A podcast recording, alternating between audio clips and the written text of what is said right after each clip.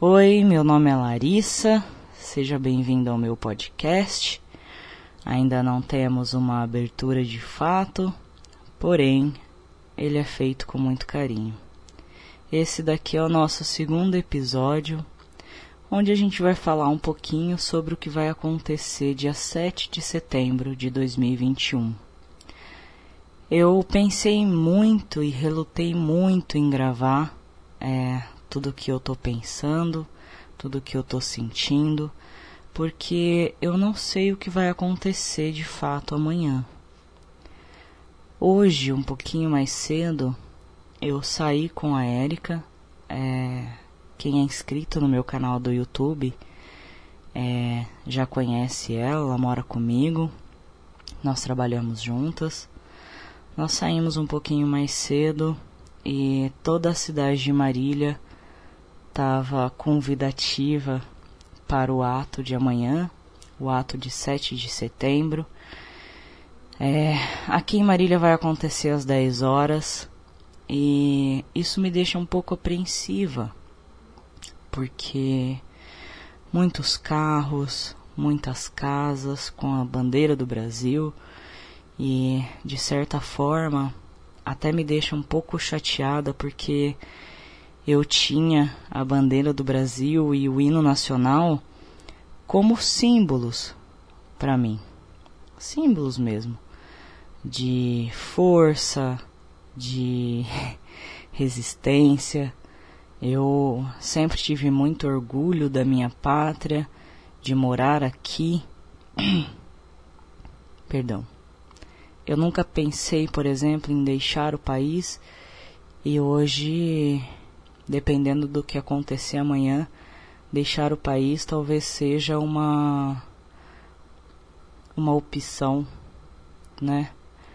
É, eu não tenho medo em si do Bolsonaro. É, eu não tenho medo das ideias dele.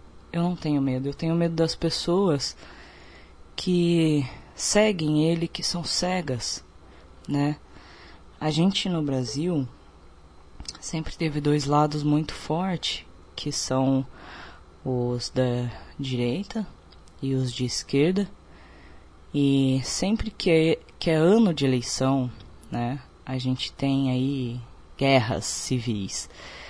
Não necessariamente que as pessoas saiam guerreando por aí, mas é, sempre houve essa rixa, né, essa briga entre os dois lados. Só que agora é diferente.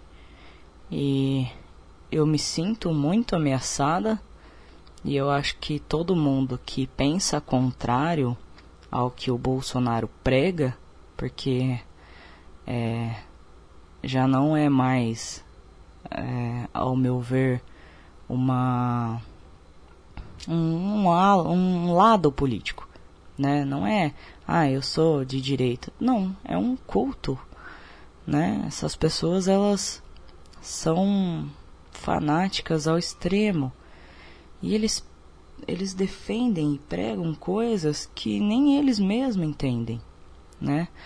É, a hora que nós saímos hoje, além de vários cartazes convidando para o ato de amanhã, é, nós vimos uma faixa falando que o STF é um traidor nacional. E aí eu fiquei com muita vontade de parar e, e questionar a pessoa. Mas você sabe para que serve o STF? Você sabe o que que ele fez, o que que esse órgão fez que ele traiu o país, né? Ele vai contra aos pensamentos do presidente porque isso não é trair um país, né? Você pensar o contrário de alguém e você ter é, a oportunidade, a chance, você poder é, expor a sua opinião, isso se chama liberdade de expressão, né? E nós vivemos em um país que, graças a Deus, até hoje, pode ser que amanhã já não tenha mais, a gente tem uma liberdade de expressão, a gente tem liberdade para falar o que a gente quiser, para xingar muito no Twitter, por exemplo, porque somos uma democracia, né? E às vezes eu fico pensando, eu fiz um, um fiz um canal no YouTube. Eu fiz um vídeo pro YouTube onde eu falo um pouquinho sobre isso e eu eu acho um absurdo, né, a gente não se lembrar de que é o que 30, 40 anos atrás estávamos, estávamos vivendo um, um, um tremendo horror no país, onde as pessoas tinham medo de dormir, por exemplo, porque pensavam diferente, porque queriam uma coisa diferente para o país. E, enfim, eu tenho medo de amanhã, eu tô assustada porque as pessoas aqui elas estão falando em sair armadas, né? E então eu tenho medo, por exemplo, de estar na rua amanhã e e cruzar com uma dessas pessoas, né? Eu penso que ao mesmo tempo que a, a arma ela pode defender a sua família, ela também pode matar todo mundo da sua família, porque tudo bem, eu tenho uma arma dentro da minha casa eu sei manusear e tudo mais. Mas a pessoa que entra para roubar a minha casa, ela não tem nada a perder, né? E, e eu tenho tudo a perder. Poxa vida, eu tenho uma família, né? Então eu tenho muito a perder. Então eu não vejo a arma como uma liberdade, como uma defesa pessoal, nem nada do tipo, né? Sem contar que assim, é, o ser humano ele é falho, né? A nossa cabeça ela, ela é falha. Então a gente não sabe o que, que pode acontecer com a gente se a gente tiver uma arma em casa. Né? Se você tem filho, por exemplo, é, essa criança pode achar essa arma. Enfim, a gente tem vários relatos aí, tem várias reportagens. Se vocês jogarem no Google, vocês vão ver de crianças que acabaram se machucando e até é, vindo a óbito por conta dos pais terem arma em casa, né? É, eu não discordo que a polícia tenha que ter. Eu concordo que a polícia tem que ter, sim. A polícia tem que andar armada o tempo todo, com certeza.